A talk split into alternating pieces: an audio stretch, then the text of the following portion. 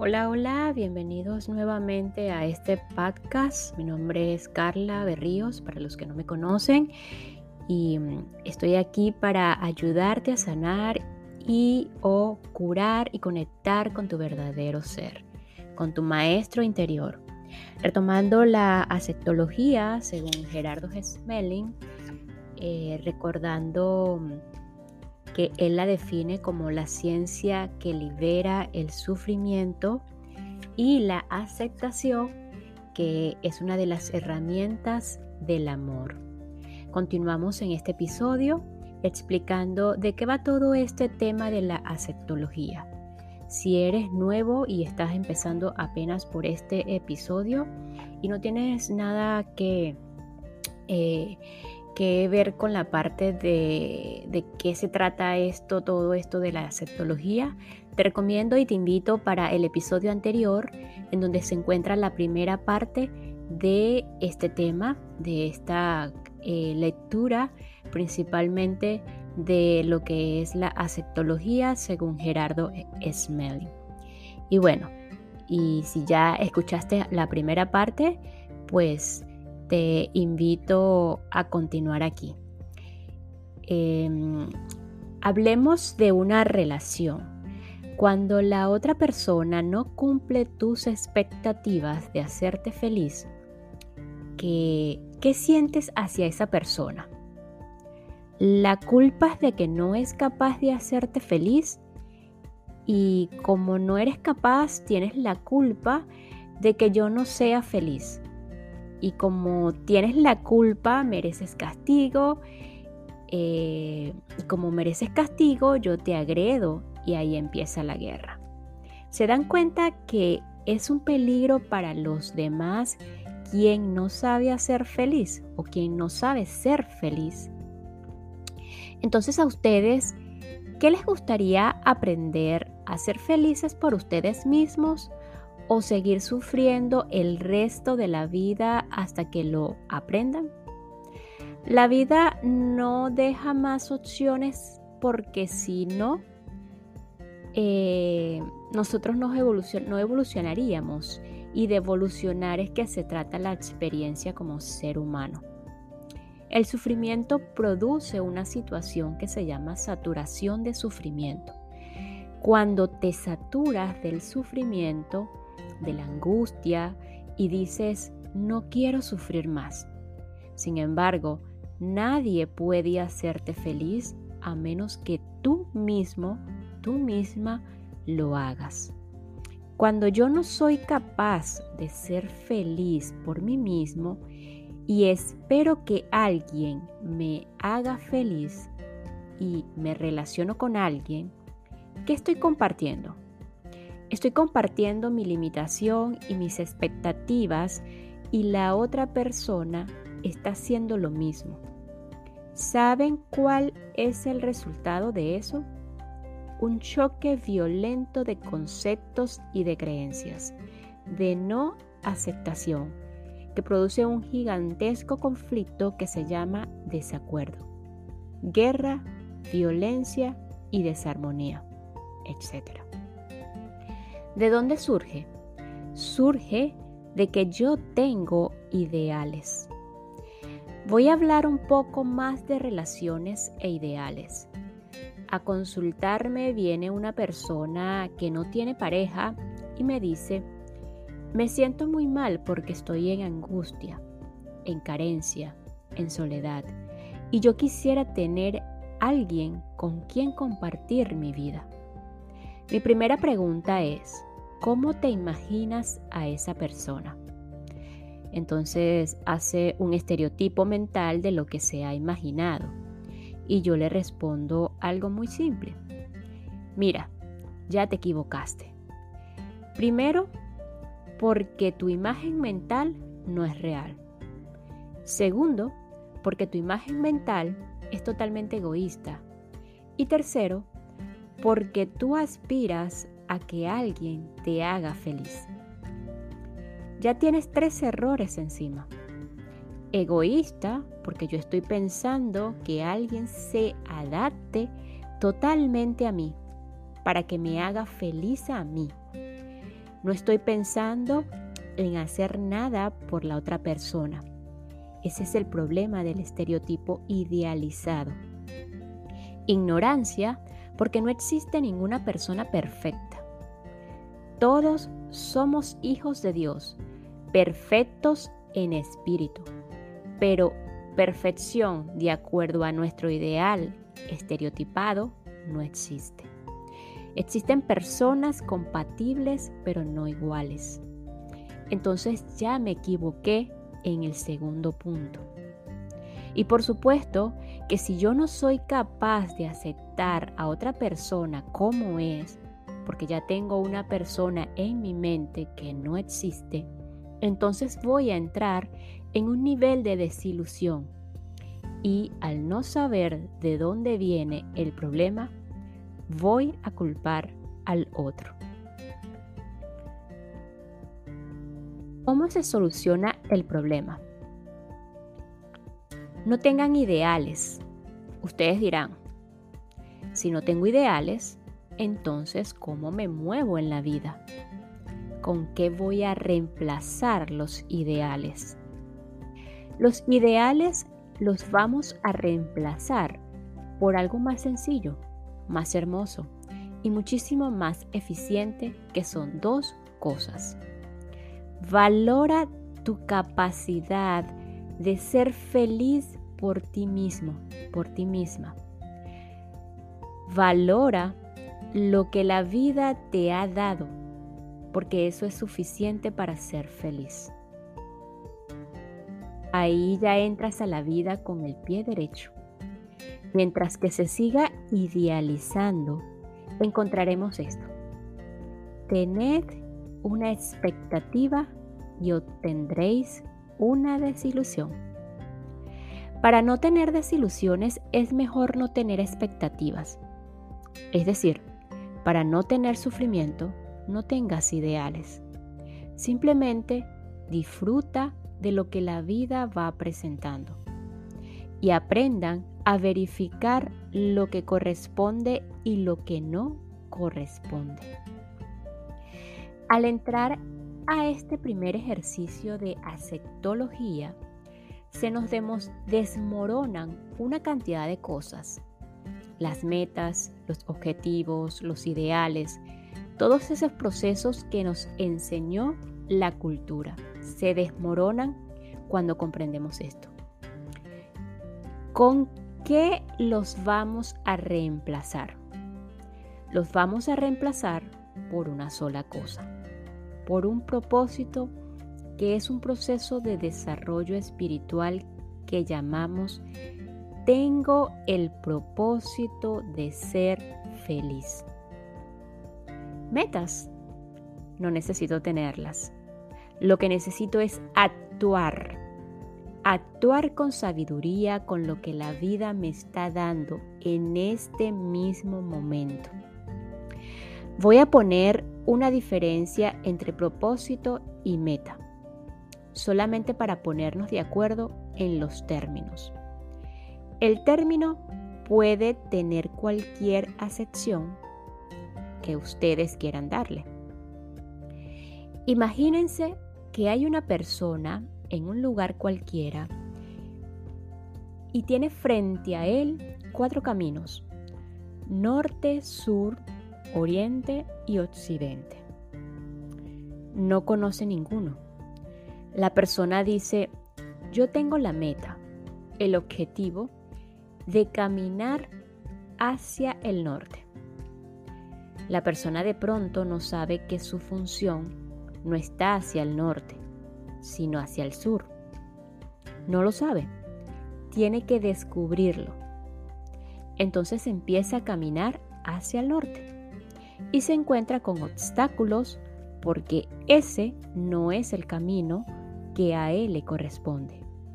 Pero como lo tiene como objetivo, entonces lucha, pelea, se empeña y dice que hay que ponerle constancia y no le está poniendo constancia sino terquedad, porque tiene un objetivo, llegar al norte.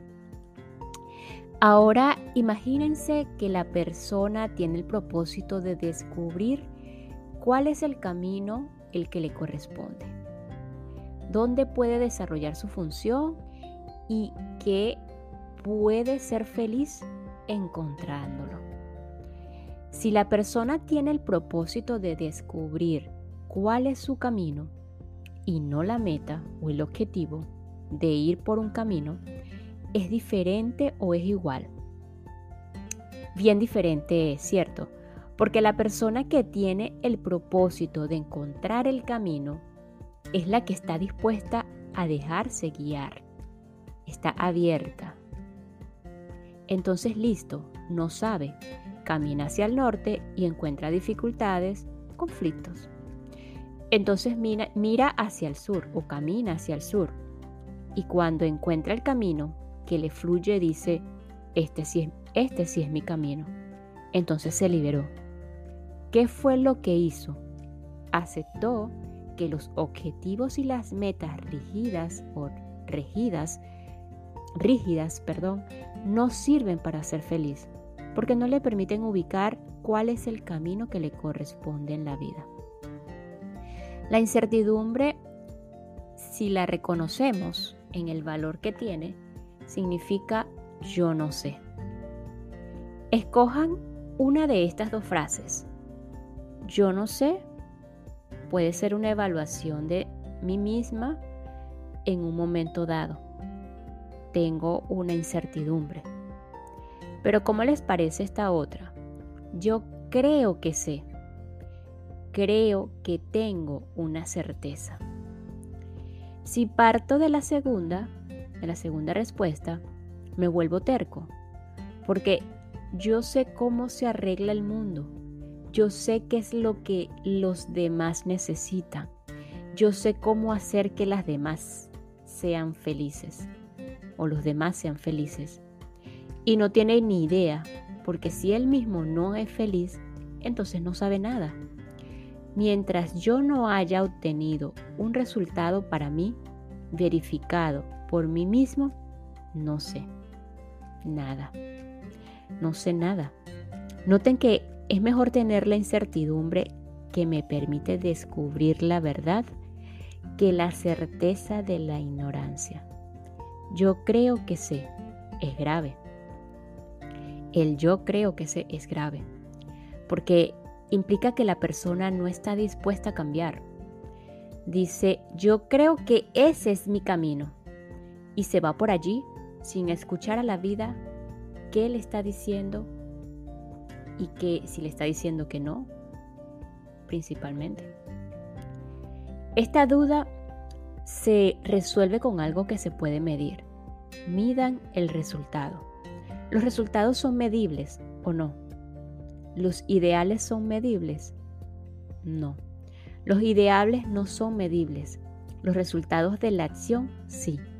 Por lo tanto, los ideales son una cuestión del ego, de la ignorancia. Volvamos al ejemplo de los cuatro caminos y los puntos cardinales. La persona actúa con un propósito de descubrir su camino, no de ser terco. El resultado le muestra si ese es el camino o no. A lo que no funciona, ¿cómo lo llamamos? Lo llamamos fracaso y lo llamamos problemas. Ustedes pueden verificar resultados en problemas de las relaciones. Ese es un resultado. Los problemas de salud, económicos, de ubicación, son otros resultados. Si yo obtengo esos resultados, estoy usando ignorancia e ideales. Si mis resultados son que no tengo problemas de relaciones, de salud, económicos, ni de educación, esos resultados me indican que estoy usando sabiduría. Si los ideales a ustedes les traen problemas cuando no se cumplen, ¿qué, ¿qué están usando? Se dan cuenta que cuando una persona no está satisfecha con el hijo, con la pareja, con el compañero de trabajo, con el vecino, es porque lo tenía idealizado y obviamente ese ideal no es real. es un ideal egoísta que no se va a cumplir. ¿Cómo no se cumplió? En lugar de decir, o como no se cumplió, en lugar de decir, el problema es mío, entonces lo que hace es culpar a la persona que no le cumplió sus expectativas. Hasta ahí llega la paz de esa persona. Vamos a observar ahora una secuencia. Mis ideales se oponen a mi propósito general porque no me permiten ser feliz ni amar. No me permiten ser feliz porque no se cumplen mis expectativas y no me permiten amar porque si yo no acepto a los demás como son y si yo no acepto al mundo y al universo como están organizados, no puedo tener paz. Es decir, que no amo a algo o no amo a alguien si no lo acepto. Y lo que hago cuando no lo acepto es querer cambiarlo o modificarlo. Y no aceptarlo es lo mismo que no comprenderlo y no amarlo. Si tú quieres cambiar a alguien, no lo amas. Si le das herramientas para que él cambie sin generar expectativas, sí lo amas. Pero, ¿cómo sabes lo que los demás tienen que cambiar? No lo sabes. Solo sabes lo que tú tienes que cambiar. Idealizar es no aceptar la realidad. ¿Qué es lo que, qué es lo que idealizas? Pues lo que no está sucediendo. Necesito renunciar a idealizar y empezar a trabajar con la realidad del universo, con mi propia realidad. Vamos a ver la secuencia de la liberación. En primer lugar, leer en el orden universal. Al iniciar las experiencias en nuestras vidas, como no sabemos, lo primero que hacemos es creer, y de ahí viene la fuerza de la creencia y la necesidad de las religiones y de todos estos aspectos que son importantes en nuestra vida. A este primer punto lo llamamos religión. Es indispensable en los estados en que no sabemos nada y necesitamos tener una fuerza interna que se llama la fe para podernos mover. Eso es lo que maneja una religión, cualquiera que sea. En segundo lugar, ciencia. Ya no es creer, sino saber ciertas cosas del orden universal. Decimos ciertas cosas porque a la ciencia todavía le falta muchísimo por descubrir del orden universal. Sin embargo, lo que la ciencia ha ido descubriendo se convierte en sabiduría. Saber ciertas cosas se llama ciencia. Tercero, sabiduría. Es saber vivir de acuerdo con el orden universal. Seguir el orden del universo significa que tengo un nivel de sabiduría. Soy capaz de orientarme por la realidad de la vida y no por mis creencias. Y tampoco es saber ciertas cosas que son parciales, sino algo más global. Saber vivir es saber aprovechar que la vida lo que la vida te ofrece para ser feliz y amar. Y haciendo esas dos cosas tendrás éxito y prosperidad. Si eres feliz y sabes amar, el éxito es inevitable. La prosperidad es inevitable. Cuarto, aceptología. No es suficiente que yo siga el orden del universo necesito respetarlo. Yo puedo estar siguiendo el orden del universo, pero no respeto a los que no lo están siguiendo. Es decir, no los acepto a ellos. Entonces entro en conflicto con ellos. Es cuando la persona dice, pero es que yo sé que es lo bueno para ti. Eso no es cierto. yo puedo saber de pronto lo que es bueno para mí, pero no lo que es bueno para el otro. Entonces la aceptación es un punto muy avanzado porque es cuando yo aprendo a respetar el orden del universo. Quinto, maestría. Adaptarse al orden universal, emparejarse con todo lo que sucede. Es cuando ya dejas de luchar contra nada y contra nadie. Porque tú ya no solamente respetas a todo y a todos, sino que te adaptas al lugar donde estás. Por eso es que no se nota la presencia de un maestro. En este punto alcanzamos el manejo perfecto de las leyes y se acaban la totalidad de nuestros problemas humanos. En este momento estamos dando un paso enorme. Nosotros ya no estamos para creer, porque sabemos que creer es parte de la ignorancia. Estamos para saber, pero reconocemos que la ciencia tiene conocimientos verificados, muy limitados aún con respecto a la globalidad del universo. Aún no conociendo la experiencia científica de una verificación a través de la sabiduría, yo puedo dejarme orientar por las leyes simples que llamamos lo que funciona y lo que no funciona. Lo que es para mí y lo que no es para mí. Tú vas a tomar un camino y la vida te pone obstáculos. Puede ser que tú no sepas la razón. Lo que sí sabes es que si hay obstáculos, ese camino entonces no es el tuyo. Esa es la sabiduría.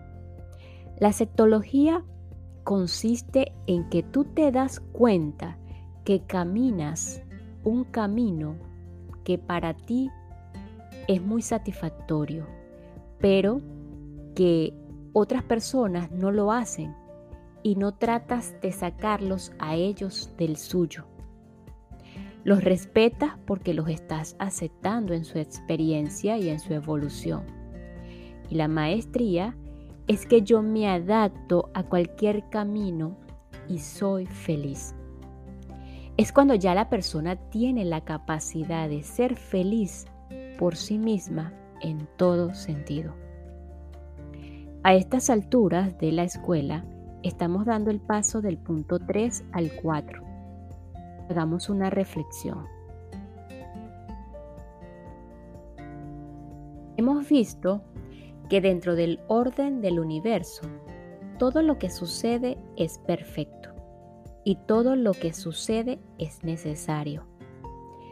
Veamos el valor que tiene cada uno de los aspectos y las etapas que vamos recorriendo en nuestro desarrollo espiritual. Como la sabiduría es algo que se desarrolla a través de un proceso de experiencias y estas inicialmente no las tenemos, necesitamos tener creencias fuertes. Mas esas creencias posteriormente se pueden convertir en obstáculos si yo no soy capaz de modificarlas. Por ello, la religión cuando se combina con la ciencia es lo que nos da la sabiduría porque en la primera parte yo creo y en la segunda aprendo a medir. Para la ciencia no es suficiente sino como parte de la sabiduría. El hecho em, de que yo conozca ciertos principios científicos aún insuficientes no significa que yo tenga la capacidad de aprovechar lo que la vida ofrece para ser feliz. Necesitamos otro paso más, que es aceptar que el universo ya tiene un orden y que yo no necesito cambiarlo ni aprovecharlo. Ahí ya entramos a los terrenos de la sabiduría. Y la sabiduría combinada con la aceptación, repito, es la que nos va a dar la maestría. La maestría tiene una capacidad superior porque no es solamente tener la capacidad de ser feliz por mí misma, por mí mismo, sino la de respetar las experiencias de los demás, aunque ellos no sean felices. Ahí entramos en maestría. Entonces significa que si yo aprendí a ser feliz, tengo la capacidad de mostrarle a otro cómo hacerlo, no imponerlo, mostrarle. Si él quiere hacerlo, claro está. Para poder hacer eso, primero necesito aceptarlo, amarlo y respetarlo. Y ya entramos a hablar de maestría. En este punto, aspiramos a estar pasando entre estos dos puntos, sabiduría y aceptología, apoyándonos en la ciencia. Ahora vamos a iniciar sin nuestro primer tema. Observen esta afirmación que es de tipo científico. Una interpretación puede ser engañosa, mas nunca puede serlo la realidad de un resultado. Una interpretación puede ser engañosa, mas nunca puede serlo la realidad de un resultado. Por eso estamos diciendo que la aceptología es una ciencia, que la aceptología no es una creencia.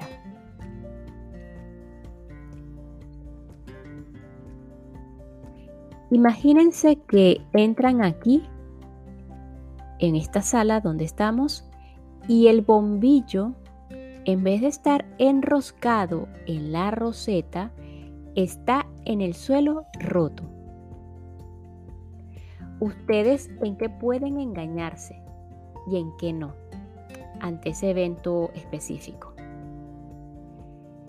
Pueden engañarse en cuanto a la interpretación que hagan de la razón por la cual el bombillo se rompió. Estaba medio mal enroscado y por la vibración pues se cayó. Alguien lo desenroscó y lo botó al suelo porque quería que hubiera oscuridad. Todas esas interpretaciones pueden ser engañosas, porque yo lo único que vi fue que el bombillo roto estaba roto y eso es un hecho. Eso es lo que no puede ser engañoso. A nivel personal, ¿ustedes sienten que el sufrimiento es real ante ciertas cosas? ¿Se han hecho la pregunta de por qué sufrimos ante ciertas cosas? Por ejemplo, a unos padres se les ha muerto un hijo pequeño. Entonces tienen un sufrimiento muy grande ¿Qué es lo que no aceptan? Pero si es que era un niño de 10 años y tenía toda la vida por delante, apenas estaba empezando. Que se muera alguien de 95 es normal, ya había completado su vida, pero el niño tenía 10 años apenas. ¿Qué es lo que no se acepta? Y como no se acepta, ¿cuál es el resultado? Otro sería, otro ejemplo sería, alguien perdió dinero en un negocio o se le rompió una relación o se enfermó en alguna cosa o un accidente. El sufrimiento ante eso no tiene sino una causa, lo que la persona no puede aceptar. Ya cuando entramos a niveles de sabiduría y de maestría, entonces podemos comprender algo una persona le puede faltar una pierna sin que, sin que ello sea un obstáculo para que sea feliz, mientras que otra persona puede aparentemente tener todo y no ser capaz de ser feliz. La felicidad no depende del...